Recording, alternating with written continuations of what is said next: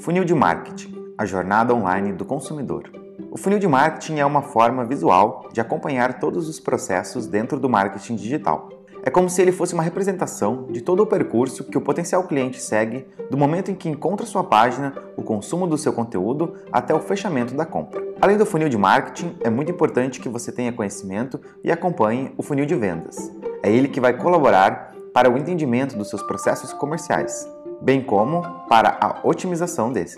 Fazendo uma analogia com o tradicional funil de uso doméstico, ambos os funis de marketing de vendas iniciam de forma mais larga e vão diminuindo. Quer saber como utilizá-lo na sua estratégia digital? Continue ouvindo este podcast. As etapas do funil de marketing. O funil de marketing é dividido em três etapas: topo, onde é a parte maior, meio, a parte média e fundo, a menor parte do funil. Cada uma dessas partes devem ser trabalhadas com ações específicas para ajudar o cliente a avançar na sua jornada, até chegar ao objetivo final, que é concretizar a compra do seu produto ou solução. Vamos então conhecer as etapas e compreender como trabalhar esse funil.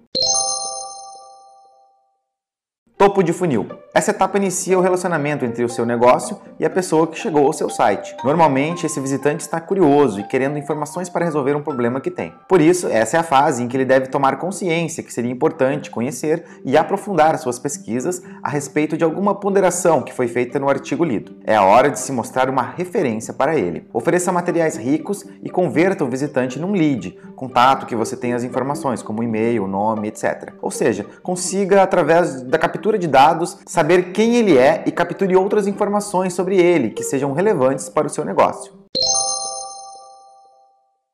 Meio do funil. Nessa fase, o lead acabou de perceber, por meio dos seus materiais, a solução para o problema ou necessidade que ele tem. Por isso, ele quer saber mais a respeito desse assunto. Aqui vale oferecer outros materiais que permitam que ele teste se a solução realmente faz sentido, bem como técnicas e dicas. Esses materiais servem como isca digital, ou seja, você troca ele por informações relevantes sobre quem baixou. É possível compartilhar planilhas, diagnósticos, checklists e até mesmo outros e-books que sejam mais aprofundados. Nessa etapa do funil, ainda ainda não é a hora de falar sobre o seu produto ou solução.